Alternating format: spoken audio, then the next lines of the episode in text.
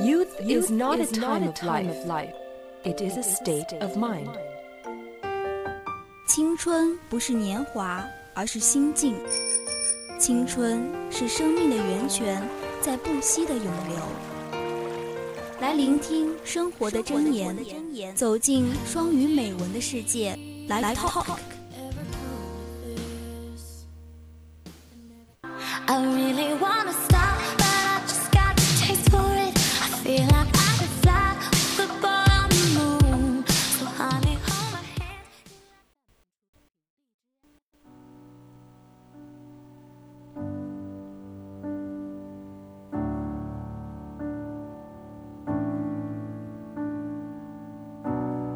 Say something, I'm giving up on you.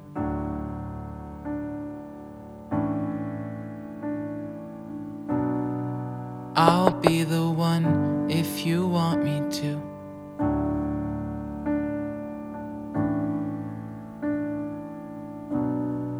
Anywhere I would have followed you.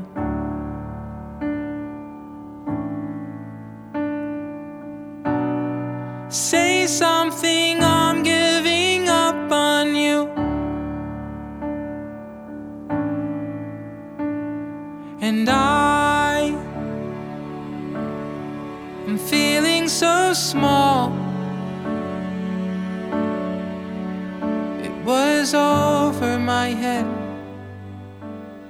I know nothing 来欣 at 赏今天的 all. 第一篇美文《成长的孤独》。 And I We are will like the stumble and crane fall. when the crane rises to the top. It's separated itself from the milk.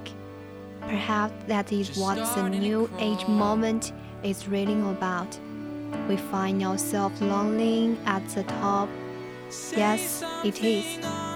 我们就像是奶油一样，当奶油浮在顶部的时候，它会和牛奶分离。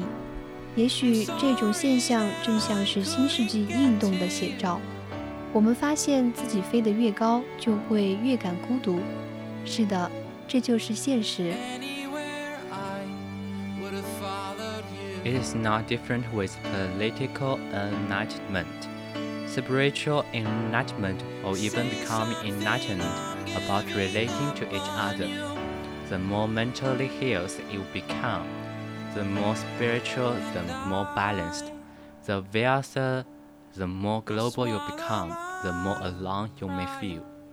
不论是政治或精神修养的造诣有多深， 或者甚至是与他人之间有一种默契的关系，就孤独这一而言呢是没有区别的。你越是拥有健康，拥有理智，有精神修养，造诣越深，生活越平衡，越富有，或你的名气传播的越广，你也会感觉到越来越孤独。Often, we find ourselves unable to find other real educations who are choosing the same path as ourselves. The path is sloppy and lazy. It's full of other people to meet and talk to. The path of the winners is full. The path of being safe, generic, and boring, so crowded you almost cannot even move forward. Isn't that why you left that path? You had need to move forward, a need for some aberrant, a need to spread your arms weight, Say something. a need to be seen as special, unique, different. The masses may admire you, but they are not going to able to really relate you. 经常我们很难找到那些选择我们和我们同路的人员。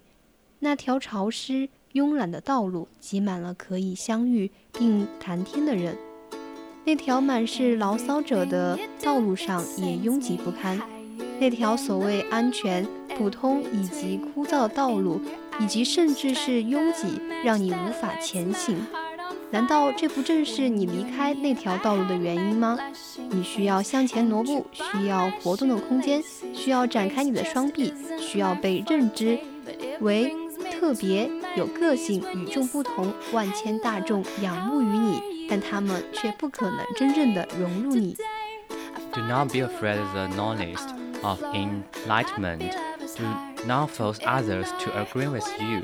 Simply give your heart and know that you are growing, that they are free to grow or not. It is the natural of the game. We are all free to choose our pace. 不要害怕因噪一声而产生的孤独感， 不要勉强别人赞赏你，做你自己，坚定着你自己的成长。别人是否愿意成长，就由他们自己决定去吧。这就是自然界的规则，我们都有选择自己道路的自由。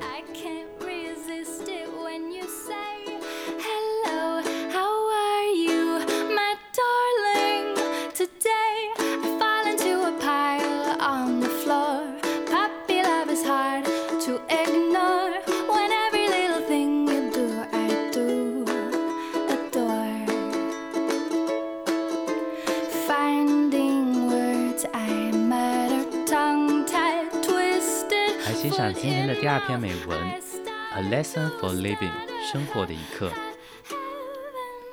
Everything happened for the best. My mother always said, whenever I face disappointed, if you carry on, one day something good will happen.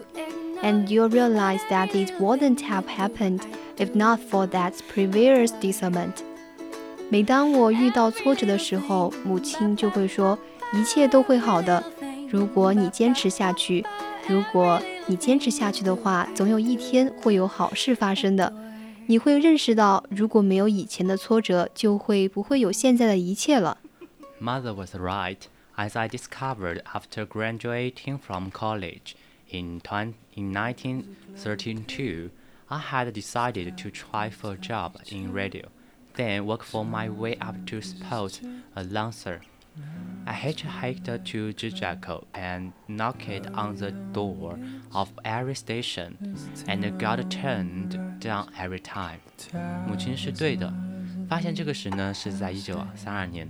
我刚从大学毕业，我已决定试着在电台找个事做，然后争取做体育节目的播音员。我搭便车到了芝加哥，挨家电台的敲门推销自己，但每次都被拒绝。In one stage, a woman whom we meet that a big situation couldn't react hiring an inspiring person. Go out in the sticks and find a small situation that will give you a chance, she said. 在一个播音室里，一位好心的女士告诉我，大的广播电台是不会冒险雇佣没有经历的新手的。去乡下找一家给你机会的小电台吧。I sent home to the Austin while there was no radio announcing job in the Austin. My father said Montgomery Ward had opened a store and wanted a local athlete to manage its post department. Since the scene was where I had played to high school football, I applied. The job sounded just right for me, but I wasn't healed. 我搭车来到我的家乡，那是伊利诺斯州迪克森。在迪克森当时还没有电影、电台播音员这样的工作。父亲说：“蒙哥。” My disappointment must be shown. Everything happened for the best. Mom remind me that offered me the car to job hunt. I tied WOC radio in a David Point. The grand director, a wonderful sage man named Peter, told me he had already hired a announcer. 我的沮丧心情一定是表现出来了，一切总会好的。母亲提醒我，爸爸给我买了一辆汽车。找工作时，我试过爱荷华州达文波特的 WOC 电台去求职，那里的电台节目负责人是一个很波。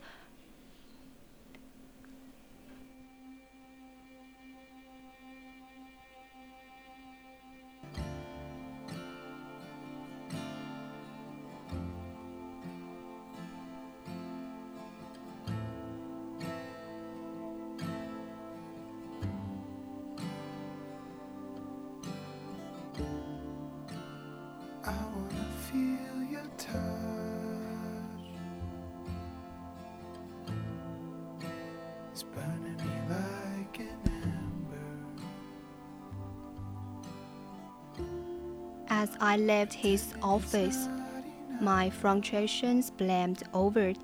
I asked aloud, How can a fly get to be sport announcer if he can't get a job in a radio station? 离开他办公室的时候，我愤怒极了。我大声地说：“一个连在电台都找不到工作的家伙，又怎么能成为体育节目的播音员呢？” I was waiting for the elevator when I heard him calling. What was that you said about sport? Do you know anything about football? So 我就问他：“你说什么体育？你了解橄榄球吗？” On my way home, as I have many times since, I thought of my mother's words if you carry on, one day something good will happen. Something wouldn't have happened if not that previous disappointment.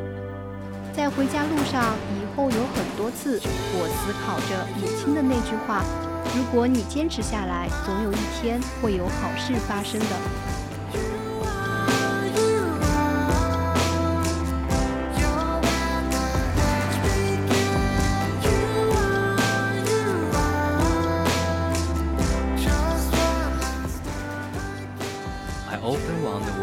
Dictionary my life might have taken if I'd gotten the job and the war。常想，如果我当年得到了蒙哥马利沃德的那份工作，我的人生之路都会去哪走？